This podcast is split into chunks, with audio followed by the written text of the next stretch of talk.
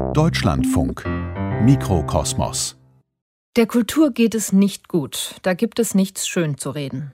Während die Fließbänder wieder laufen und Büroarbeit teilweise ins Homeoffice verlegt wurde, tun sich die Kulturveranstalter nämlich ganz schön schwer mit den Corona-Schutzmaßnahmen. Ein Kino oder ein Theater, in dem statt Hunderter plötzlich nur noch ein paar Handvoll Besucher sitzen dürfen, das lohnt sich finanziell einfach nicht. Und dann gibt es ja auch noch all die freischaffenden Künstler und Künstlerinnen, die komplett auf eigenes Risiko arbeiten. Wie geht es denen? Unsere Korrespondentin Felicitas Böselager hat sich zum Abschluss der Freiluftsaison im ärmsten Bundesland Deutschlands in Bremen umgehört. Im Anschluss hat sie mit Stefan Beermann gesprochen. Er engagiert sich für die Belange freier Kunst- und Kulturschaffender und hat darüber gesprochen, wie hilfreich und sinnvoll die finanziellen Hilfen von Bund und Ländern bisher waren. Aber zunächst starten wir im Fußballstadion bei der Generalprobe des Tourneetheaters Bremen. Hallo. Warte mal, die kommen doch erst um eins. Spielt aber erst um eins, oder? Nein, wir spielen jetzt. Kriegen wir das so hin, dass ihr ähm, die Seite benutzt und wir hier proben?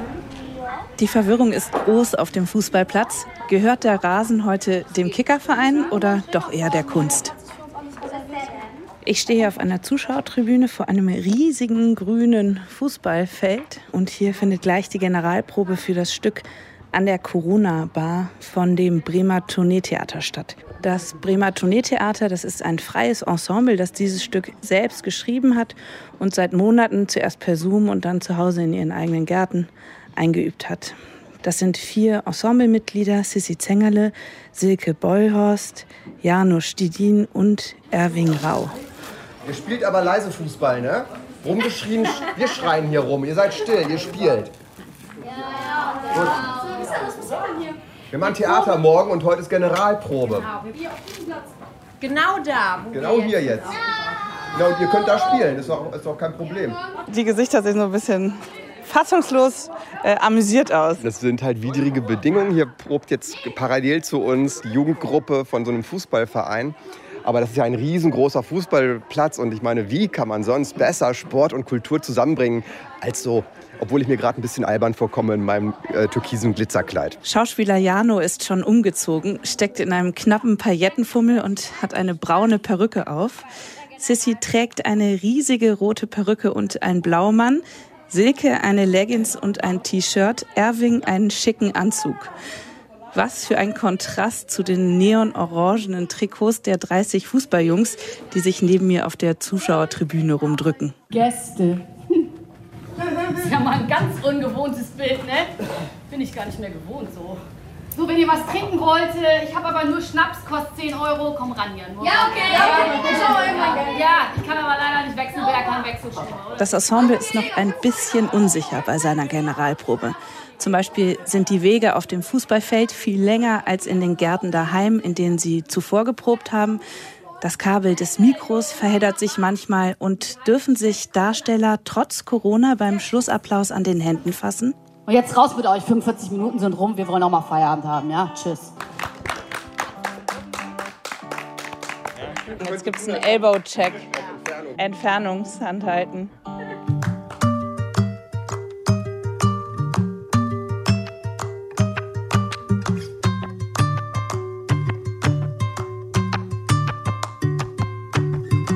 Habe ich immer gedacht, habe ich jetzt was vergessen? Sag ich noch irgendwas? Ich war irgendwie. Ich sag nichts. Ich fand es ein bisschen komisch, aber ich fand mich komisch. Wir machen eine Nachbesprechung, sitzen an einer Biergarnitur. Auf dem Tisch vor ihnen liegen noch vereinzelte Pommes vom Mittagessen von dem Fußballverein. Und jetzt besprechen die vier die letzten Dinge, auf die es morgen vor der großen Premiere zu achten gilt. Ich habt jetzt schon viel gespielt oder was ist es morgen eure erste Aufführung nach der Pause?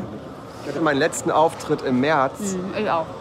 Und äh, danach sollten unmittelbar im März auch noch zwei Folgen, wo ich in Aurich gespielt hätte und einen in, in Leer, glaube ich. Ich auch. Im März zuletzt im Theater in Putbus waren wir auf Tournee. Und das war Fünf ganz, Monate. es war ein Tag vorm Lockdown. Das ist, also das ist ein Stück Identität, die einfach dann fehlt über fünf Monate. Man definiert sich über seinen Beruf und gerade wenn man sich den so erarbeitet und auf, mit Ausbildung und allem aus, äh, auserkoren hat und es kann nur das sein, Und dann äh, geht das auf einmal nicht, wegen, ja, wegen Vorschriften natürlich, alles verständlich, aber das ist, das ist für alle schwierig. Und diese Situation, wohlgemerkt, das ist, eine, das ist richtig die Entscheidung, gleicht ein Spielverbot ein Arbeitsverbot. Dass das ganze Ensemble endlich wieder zusammen auftreten kann, verdankt es dem Bremer Kultursommer. Kulturakteure aus der ganzen Stadt haben sich zusammengeschlossen und veranstalten gemeinsam Konzerte, Lesungen oder eben Theaterstücke unter freiem Himmel. In der Hoffnung, so die Kulturszene Bremens trotz Pandemie am Laufen zu halten. Erwing und die anderen sind total begeistert von diesem Konzept. Das ist ja das Großartige von Bremen. Bremen ist ja das einzige Land in der Bundesrepublik, das so eine Sache veranstaltet unter Einbehaltung oder Beibehaltung aller Vorsichtsmaßnahmen. Und es geht. Morgen werden wir spielen, auch dann, wenn es gewittert. Und ihr vier hier, habt ihr es auch finanziell gut getroffen in Bremen in der Lockdown-Zeit oder hattet ihr große Probleme? Also das ist ein bisschen unterschiedlich, weil direkt aus Bremen komme ich und Silke und Erwing und Jano auch, das ist alles schon Niedersachsen. Und ich in Bremen tatsächlich hatte auch das Glück, Künstler-Soforthilfe zu bekommen. Und das lief sehr auf Augenhöhe zusammen mit der Kulturbehörde. Und es gab ziemlich schnell Telefonkonferenzen und dann auch politische Entscheidungen, die es möglich gemacht haben, dass wir nicht Hartz IV beantragen müssen. Und jetzt schätzen wir uns natürlich glücklich, das machen zu können. Aber es Natürlich bleibt die offene Frage, was ist denn, wenn es zu kalt wird für Open-Air-Veranstaltungen? Ne? Eine Frage habe ich noch, bevor ihr morgen spielt, was euch dieser Tag dann morgen bedeutet nach der langen Spielpause. Das ist der Kuss, der Don Rösken bekommt, womit die Ohrfeige des Küchenchefs an den Küchenjung wieder halt. Der König beendet sein Rülpser nach 100-jährigem Schlaf ja. kriege man einen Kuss. Der Dornröschen-Schlaf ist zu Ende. Yes.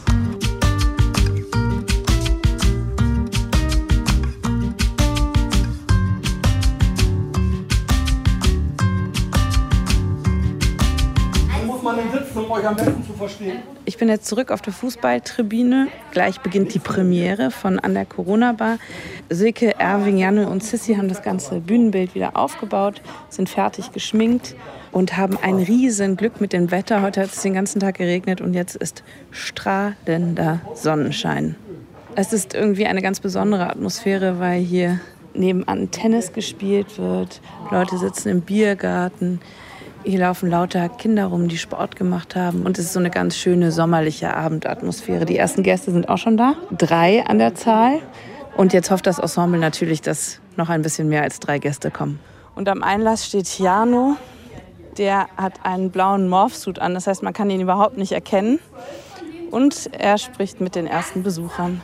Hallo, Sie da, hier ist die Kasse. Ja, ist gut. Ich habe jetzt auch. Äh oh, und Sie haben schon ausgefüllt. Oh. Das ist ganz toll. Ja. Und oh, diese, diese Hand. Ja. Und? Oh, toll. Jano zeigt den Menschen, wie sie sich richtig die Hände desinfizieren und spritzt den Menschen Desinfektionsmittel in ihre Hände.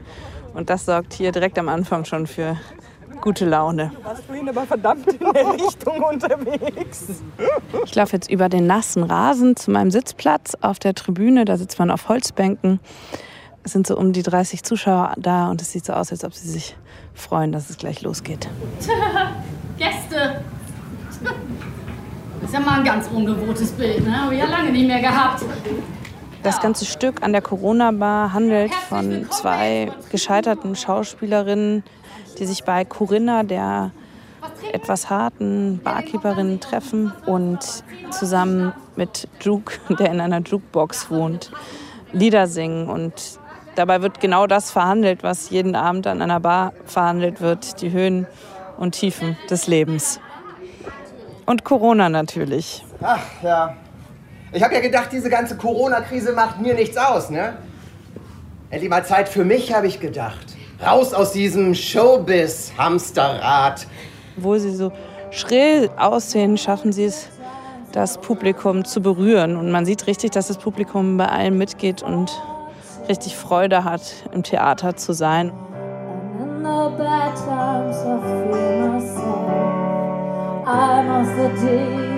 Und jetzt genau in dem Moment, in dem die namenlose Schauspielerin Shallow singt, dieses Lied aus dem Film A Star is Born mit Lady Gaga und Bradley Cooper, dieses sehr melancholische Lied, genau in dem Moment ziehen dunkle Wolken auf und es sieht so aus, als ob der Himmel zum Bühnenbild gehört. Das ist wirklich irre. Es ist unglaublich. In der Sekunde, in der das Stück aufhört, fängt es hier an, in Strömen zu regnen. Die Zuschauer bleiben. Das Ensemble macht jetzt noch schnell ein Foto. Ich flitze mal schnell zu denen durch den Regen rüber in den Pavillon rein. Wie war's? Es war toll. Ich habe das genossen. Es war alles genau richtig. Mit dem Regen am Ende, der genau dann fiel der erste Tropfen, als es vorbei war. Es waren viele Leute da. War eine Freude. Hat Spaß gemacht.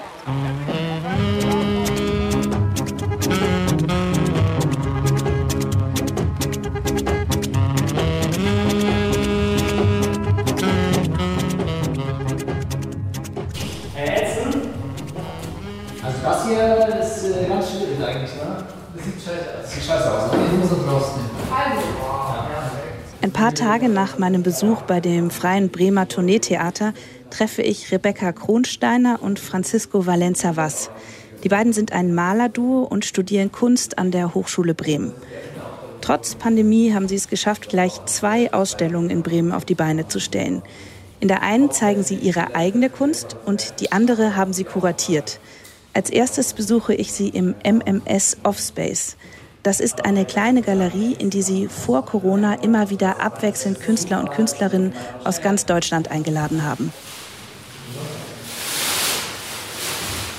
Gerade bauen sie hier die erste von ihnen kuratierte Ausstellung auf, die wieder fürs Publikum zugänglich sein wird. Und zum ersten Mal sind auch wieder Künstler aus anderen Städten angereist.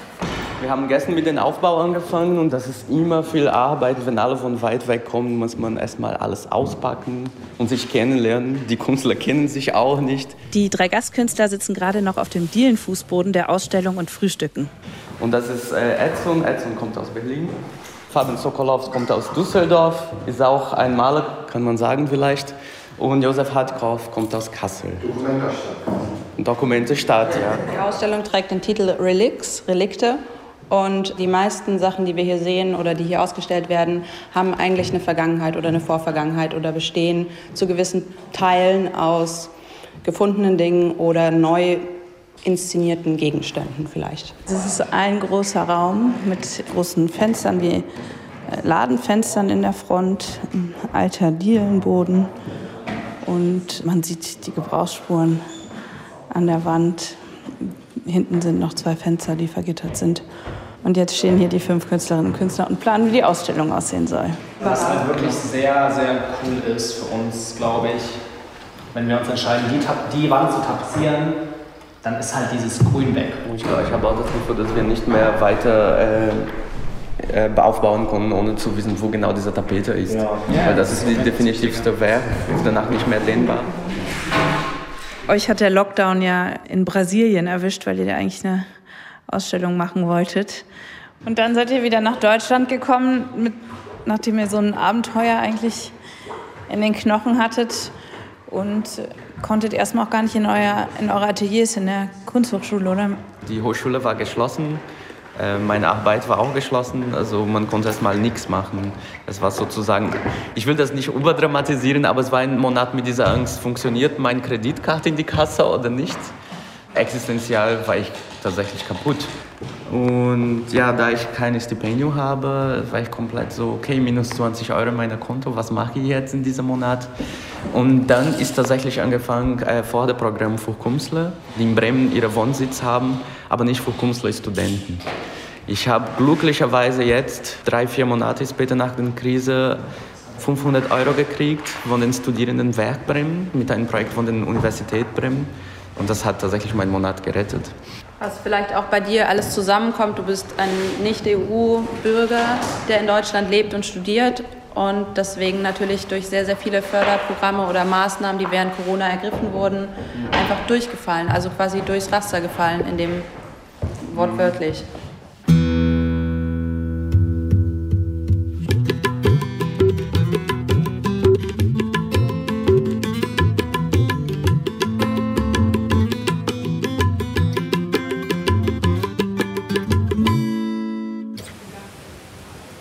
Der MMS Offspace mit der Ausstellung Relics ist nur wenige Schritte von der Galerie Mitte entfernt.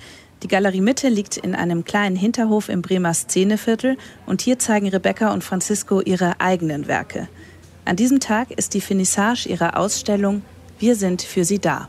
Die Ausstellung heißt eigentlich so, weil die Ausstellung während Corona stattfindet. Das heißt, alles andere ist weiterhin für alle Leute da, nur die Kunst- und Kulturszene verschwindet. Und das hat uns zu diesem Namen gebracht. Wir sind in die Straße gelaufen und gemerkt, dass in jeder äh, Laden oder Bäckerei äh, in die Fenster steht heutzutage, wir sind für sie da, wir sind doch noch offen.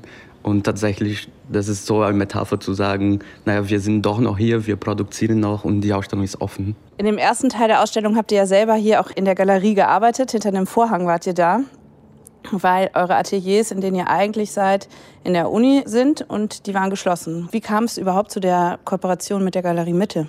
Also die Ausstellung war eigentlich schon sehr lange geplant, schon seit Anfang letzten Jahres eigentlich oder Mitte letzten Jahres. Und während Corona haben wir uns natürlich ein neues Konzept überlegt. Da wir nicht arbeiten konnten in den Atelierräumen, wie du gerade gesagt hast, konnten wir hier arbeiten. Und das war natürlich großartig, weil wir sonst keine Ausstellung hätten machen können, weil wir keine neuen Werke hätten produzieren können. Dann, dann wird so eine äh, Situation, die wir nicht ausgewählt haben, da wir nicht mehr in unserem Atelier arbeiten konnten, zu einem Konzept.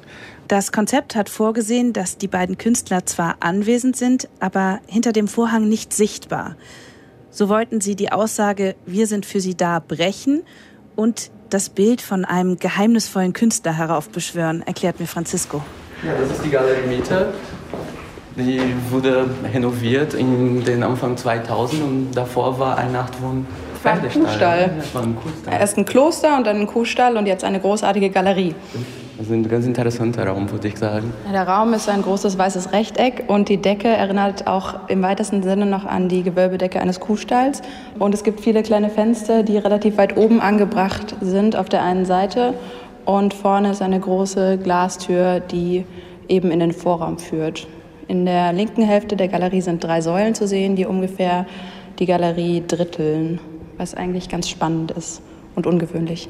In der Mitte des Raums hängt ein großer schwarzer Teppich, den Rebecca aus Teichfolie gewebt hat und auf den Francisco abstrakte Muster projiziert. Der Teppich erinnert an den Vorhang, hinter dem die beiden im ersten Teil ihrer Ausstellung gearbeitet haben. Franciscos Werke stehen von der Wand ab und längs in den Raum hinein. Das sind gebogene Acrylglasscheiben, die er durch heiße Luft verformt hat. Sie sollen auf eine unerwünschte Zukunft hinweisen. Und das mache ich mit dem geschmolzenen Plastik. Also eine Dystopie. Kann man so sagen, ja. Eigentlich eher eine realistische Zukunftsvorhersage, aber momentan noch eine Dystopie, ja. Genau.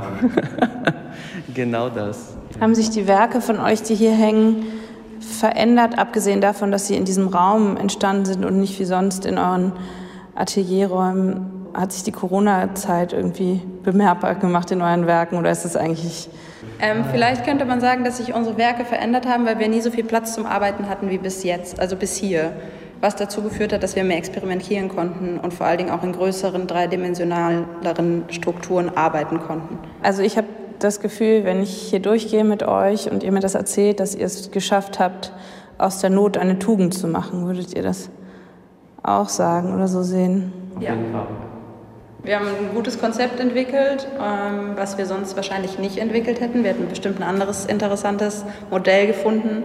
Aber das stellt natürlich, wenn man so möchte, einen sehr aktuellen Bezug zu unserer Außen-, Umwelt- und Lebenssituation dar und wahrscheinlich eigentlich zu einer weltweiten Situation, mal abgesehen davon, dass wir sehr privilegiert hier in Deutschland leben.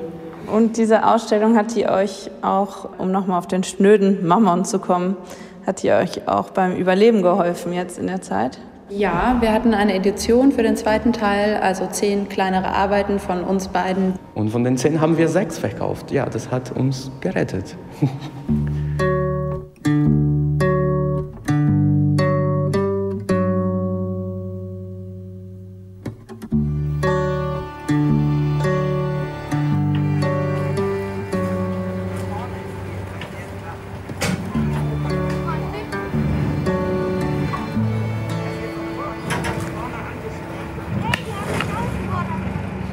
Hier hört man gerade, wie die Weserfähre ablegt. Mit der bin ich gerade von dem Bremer Festland sozusagen auf eine Insel auf der Weser gefahren, die Werderinsel. Auf der Werderinsel liegt die Lila Laube, so heißt ein Ableger des Clubs Lila Eule, der seit März geschlossen hat und jetzt eine Sommerkonzertreihe in einem Garten auf dieser Insel veranstaltet. Die Lila Eule, die ist eine Institution in Bremen, die gibt es seit über 60 Jahren und ist ein sehr bekannter Nachtclub hier, in dem häufig Livebands auftreten. Viele Kulturbetriebe haben ja inzwischen wieder geöffnet, also zum Beispiel Theater und Kino und so machen alle langsam wieder auf. Die einzigen, die den Betrieb noch überhaupt nicht hochgefahren haben, das sind Clubs. Und die Lila Eule schreibt jetzt auf ihrer Webseite, weil wir die Lila Eule nicht sang- und klanglos sterben lassen wollen, haben wir uns ein Herz gefasst und die Lila Laube in einem idyllischen Sommergarten mit Live-Musik zum Leben erweckt. Heute Abend tritt da Andoka und Trixie and the Trainwrecks auf. Eben hat es gerade noch geregnet. Man will ja nicht so viel über das Wetter reden, aber ich merke bei diesen ganzen Freiluftveranstaltungen, dass das Wetter eben doch eine entscheidende Rolle spielt. Ich fahre jetzt schnell mit dem Fahrrad vom Fährableger zur Lila Laube und dann schaue ich mal, ob die Veranstaltung heute Abend stattfinden kann oder vielleicht doch abgesagt werden muss.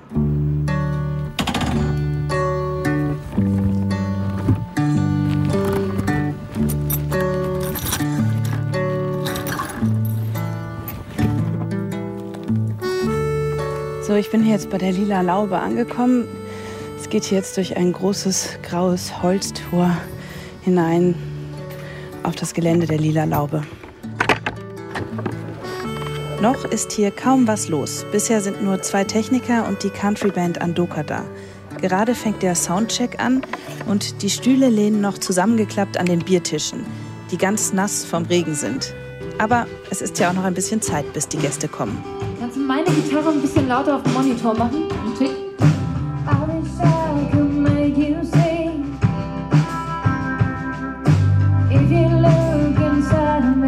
Während der Soundcheck hier schon im vollen Gang ist, werden letzte Vorbereitungen getroffen.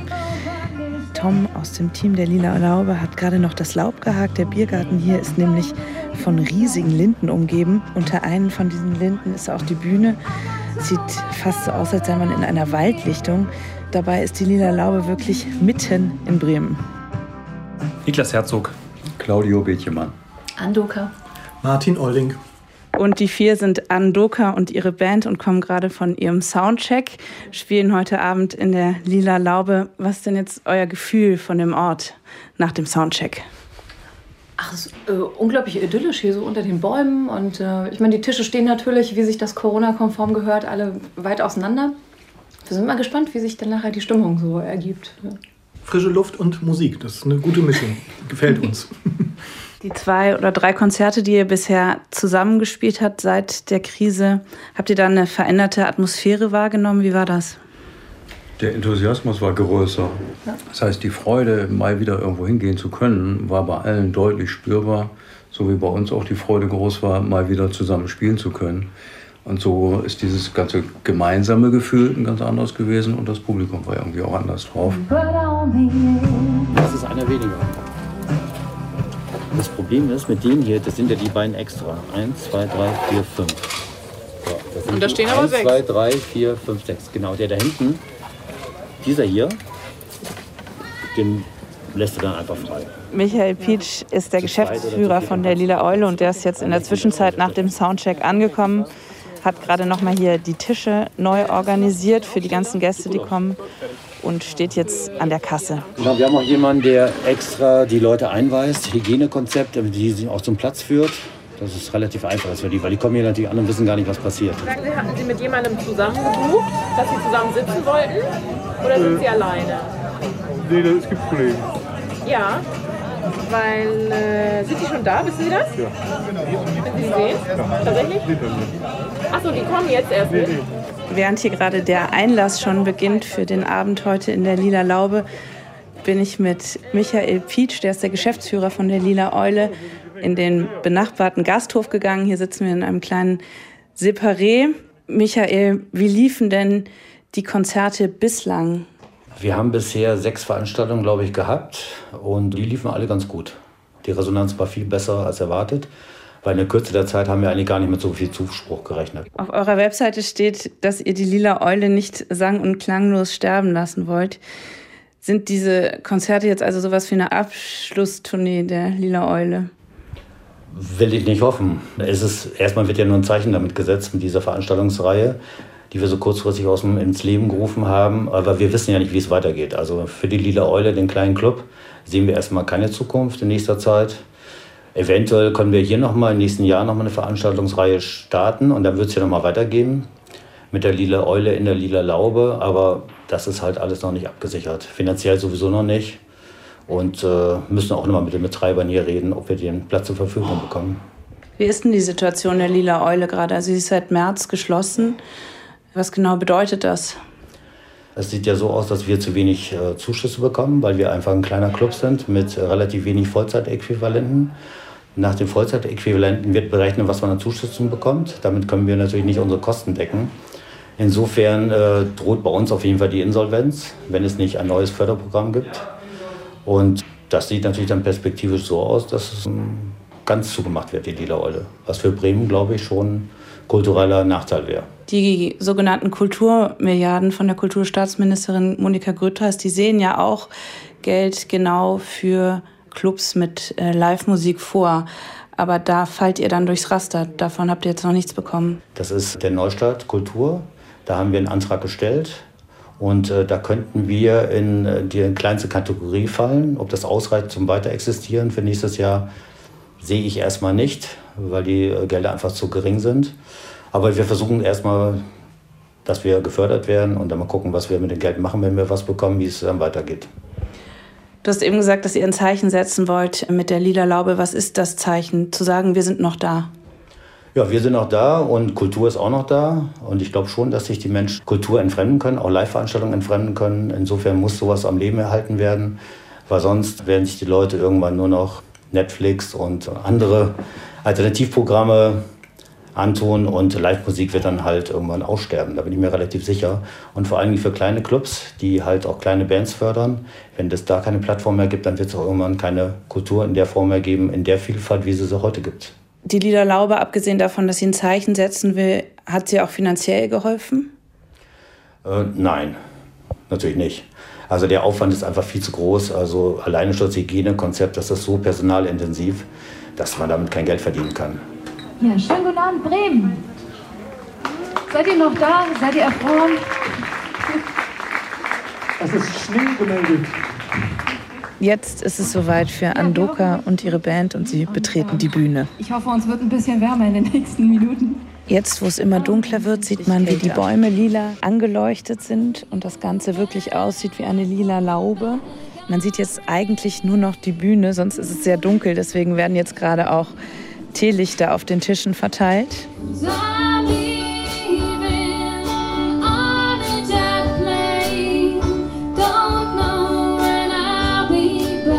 Mit dem letzten Song Leaving on a Jet Plane geht ein sehr schöner Konzertabend zu Ende. Und auch meine Besuchsrunde bei Bremer Kunstschaffenden, die nicht an Institutionen angebunden sind und das gesamte wirtschaftliche Risiko selbst tragen. Es war schön zu sehen, dass so viel Elan in der Szene vorhanden ist und alle den Kampfgeist haben, trotz Corona-Einschränkungen weiterzumachen.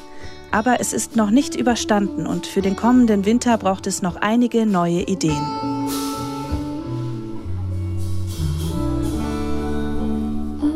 Meine Kollegin Felicitas Böselager war für die Reportage während der letzten Sommertage dieses Jahres in der freien Kulturszene in Bremen unterwegs. Frau Böselager, Sie haben Menschen in Bremen erlebt, die nicht aufgeben, die immer weitermachen, auch wenn sich das gerade in der Veranstaltungsbranche finanziell überhaupt nicht mehr lohnt. Hat das Publikum das denn gewertschätzt, dieses Engagement der Veranstalter? Oh ja, die haben das wirklich total honoriert.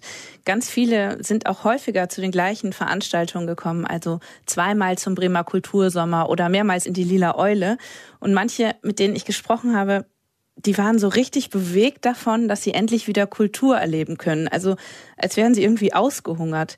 Zum Beispiel die hier, mit denen ich in der Lila Laube gesprochen habe, die waren wirklich froh, dass sie endlich wieder auf ein Konzert konnten. Ja, super. Ja, toll. Endlich. Ja. Wirklich. Und es ist schön, eben auch rauszukommen und äh, es ist eine nette Location hier und ist eine schöne Idee, hier sein zu können und ist ganz befreiend. Und das Kreative eben jetzt auch so hautnah zu erleben, ist toll. Ja, und ich habe das auch selber an mir gemerkt, dass ich mich so gefreut habe, dass ich diese Orte wieder besuchen kann und wieder physisch mit Kultur in Berührung kommen kann. Das war einfach toll.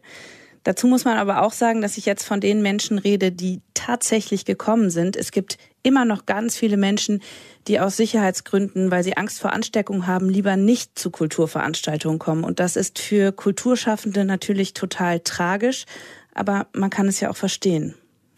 Diese Orte, die Sie besucht haben, die sind ja wie kleine Labore, in denen quasi ausprobiert wird, wie man Kultur unter den neuen Umständen schaffen kann. Man könnte jetzt aber meinen, wenn man die Reportage gehört hat, dass da auch jeder und jede so ein bisschen für sich alleine ausprobiert. Trügt dieser Eindruck? Ja, der Eindruck trügt. Die Pandemie das kann man echt so sagen, hat die Szene hier in Bremen richtig eng aneinander geschweißt. Und es gibt so ganz großen Austausch darüber, wie man neue Formate entwickeln kann, wie man sich gegenseitig unterstützen kann, wie man über den Herbst und den Winter kommen kann. Auch da gibt es jetzt schon neue Konzepte und Ideen. Und diese Zusammenarbeit ist auch etwas, das den Kulturschaffenden hier am meisten Hoffnung macht. Der Zusammenhalt ist das eine, aber auch ohne die finanziellen Zuschüsse vom Bund und von den Ländern, das haben wir gehört, wären viele Kunstschaffenden in den letzten Monaten nicht mehr über die Runden gekommen. Die Politik habe schnell gehandelt und die Kultur immer im Auge behalten, so hieß es lobend von Seiten der Betroffenen. Aber wie könnte es natürlich auch anders sein? Es gab auch Kritikpunkte an der Kulturförderung während Corona. Welche das sind, darüber hat Felicitas Böselager mit Stefan Beermann gesprochen. Er ist freischaffender Schauspieler und Dramaturg und der Sprecher der Allianz der freien Künste. Herr Beermann, ich habe hier in den vergangenen Wochen mit einigen solo-selbstständigen Künstlerinnen und Künstlern in Bremen gesprochen. Und die meisten hier waren eigentlich ganz zufrieden mit der Landespolitik während der Krisenzeit. Und wenn ich Sie richtig verstanden habe, haben Sie sogar gesagt, dass Sie glücklich sind, in Bremen zu leben. Das heißt, war es während der Corona-Krise Glückssache, in welchem Bundesland man lebt? Diese Zusammenfassung trifft so ziemlich die Situation. Also es ist tatsächlich so, dass Länder, die ja in Deutschland die Kultur erholt haben, tatsächlich sehr unterschiedlich, sehr unterschiedlich schnell und überhaupt auch in der Sache sehr unterschiedlich reagiert haben auf die Krise. Es gibt einige Bundesländer und Stadtstaaten, dazu gehört Bremen, wo ziemlich klar ist, dass da einfach schnell gehandelt worden ist, dass da die Szene gehört worden ist, dass man die Maßnahmen abgestimmt hat und dass man auch geguckt hat, dass die möglichst viele Leute in der freien Szene erfassen. So. Und letztendlich, wenn man jetzt aber auf das Gesamtbild in Deutschland guckt, äh, stellt sich äh, die Situation doch als ein ziemlicher Flickenteppich dar.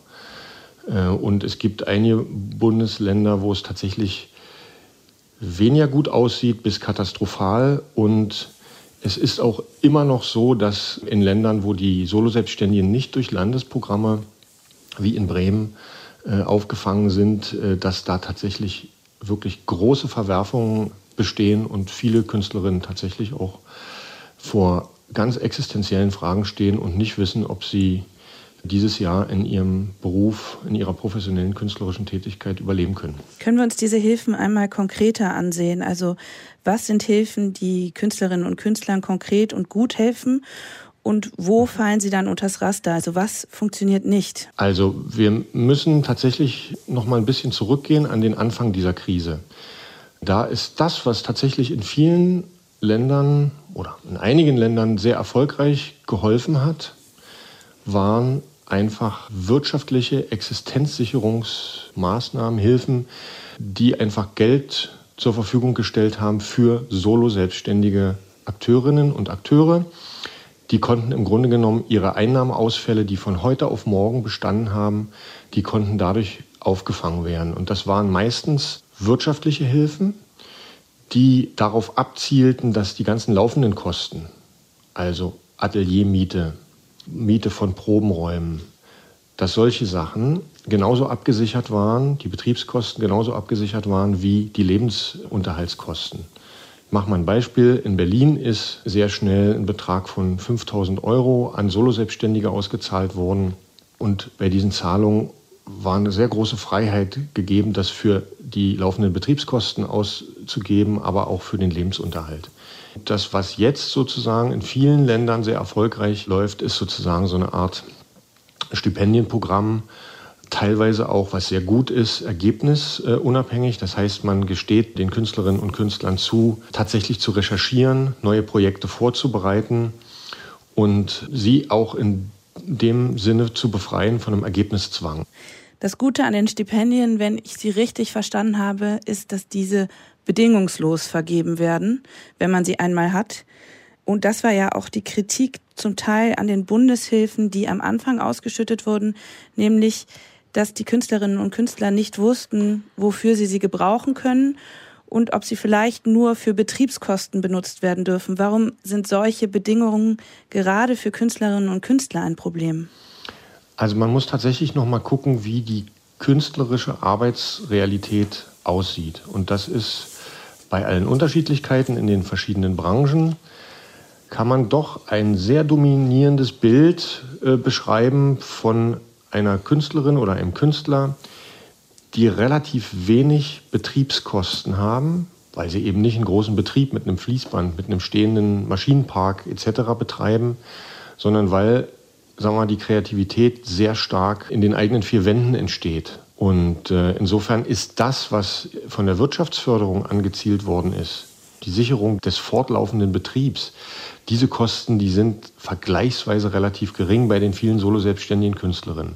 Lassen Sie uns noch mal kurz auf die Jobcenter blicken. Wenn ich das richtig mhm. verstanden habe, bedeutet das eigentlich, dass der Beruf oder die Person Künstler, Künstlerin einfach nicht vorgesehen war in diesem System und deshalb die Hilfen nicht zu diesen Personen oder dieser Berufsgruppe gepasst haben. Ja, Sie haben es exakt auf den Punkt gebracht. Es gab in der Politik ein Missverständnis. Man hat gesagt, na klar, wer jetzt in seiner Existenz bedroht ist, der muss in irgendeiner Form in die Lage versetzt werden, seine Miete zu bezahlen und in irgendeiner Form, wenn ihm jetzt alle Einnahmen wegbrechen oder nahezu alle Einnahmen, dann muss er in irgendeiner Form überleben. Und das macht natürlich die Grundsicherung, das macht Hartz IV. Insofern ist das erstmal eine nachvollziehbare Überlegung.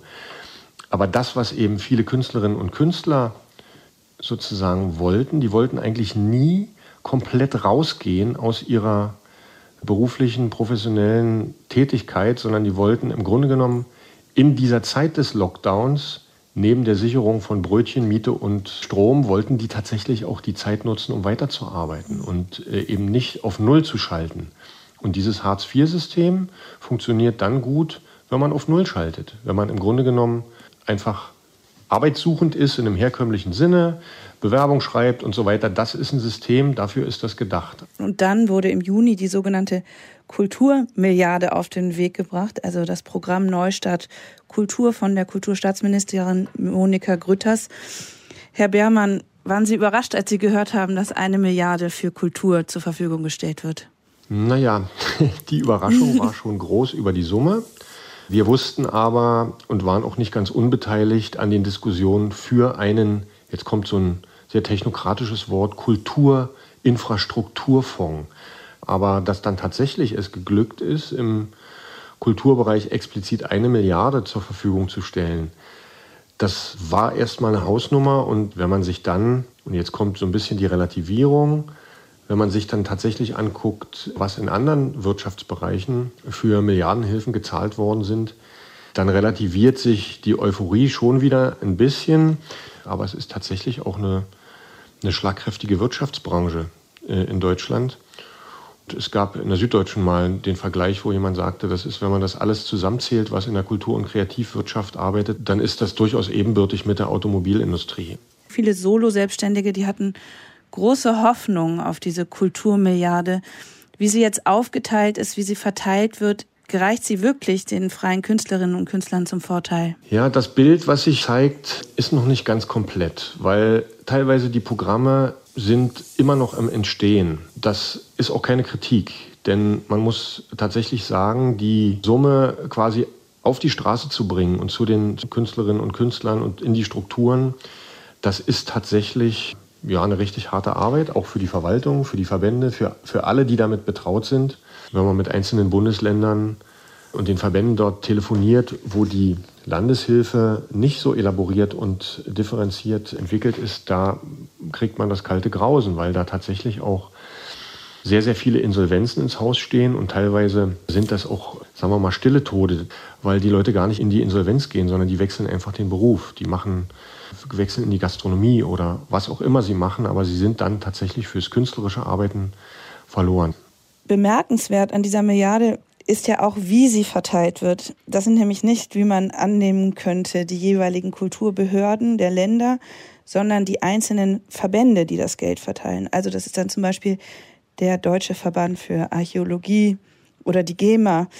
Ist hier die Kompetenz der Länder durch diese Kulturmilliarde ausgehebelt worden, also durch die Hintertür ist die Hoheit der Kulturpolitik jetzt doch beim Bund gelandet? Das ist nicht so einfach zu beantworten, die Frage weil, glaube ich, schon die, wenn man sich die Formulierung bei der Neustart Kultur anguckt, dann merkt man schon sehr, dass das Prinzip des Kulturföderalismus über den einzelnen Regelungen schwebt. Es gibt so einen Graubereich und das sind natürlich die Stipendien, weil hier könnte man ja auch theoretisch sagen, liebe Länder, liebe Kommunen, kümmert euch um eure solo-selbstständigen Künstlerinnen und Künstler. Aber das ist auch gut so, weil wir haben eine extreme Krisensituation und wir müssen eins auch sehen, es gibt zum Teil sehr, sehr gebeutelte Kommunal- äh, und Landesfinanzen. Und die Kommunen haben gerade in der Krise, und das ist ja im Grunde genommen auch eine Wirtschaftskrise, mit der wir konfrontiert sind, haben die einfach so gravierende Einnahmeeinbußen, dass einfach gerade der Kulturbereich, der immer in der sogenannten freiwilligen Leistung steckt, da werden viele Kommunen einfach zwangsläufig die Prioritäten nicht vorrangig in der Kultur setzen. Und in so einer Situation muss die Bundesebene tatsächlich auch nachsteuern und da muss man sozusagen den Kulturföderalismus nicht abschaffen, aber man muss ihn doch sehr kreativ leben. Lassen Sie uns am Ende des Gesprächs noch einmal den Blick weg vom Geld hin zur gesellschaftlichen Relevanz, zum gesellschaftlichen Diskurs über Kunst und Kultur wenden. Es gab einen Zeitpunkt während des Lockdowns, in dem relativ viel über die Abwesenheit von Kunst und Kultur gesprochen wurde. Also als die Kunst in ihrer Abwesenheit plötzlich im Fokus stand. Ist das etwas, was Sie über diese Zeit hinaus weiterhin spüren? In der unmittelbaren Krisensituation war klar, dass die Künste und der Kulturbereich keine obere Priorität haben. Aber dann gab es relativ schnell den Diskurs, ist Kunst systemrelevant? Und da kann man ganz klar sagen, die Künste, und das ist eine ganz universelle Feststellung, die gehören einfach zu ausdifferenzierten Gesellschaften wie denen, in der wir leben, zwingend dazu. Aber was mich tatsächlich besorgt, dass im öffentlichen Diskurs, äh, gerade in den Leitmedien im, im Fernsehen, sehr, sehr wenig Kunst und Kultur vorkam. Und das meint sowohl die Frage, wie geht es euch eigentlich? Wie arbeitet ihr? Wie sieht eure Realität aus? aber auch die Frage danach, wie denkt ihr, liebe Künstlerinnen und Künstler, wie denkt ihr über diese Situation? Äh, was ist euer Beitrag? Vielen Dank für das Gespräch, Herr Beermann.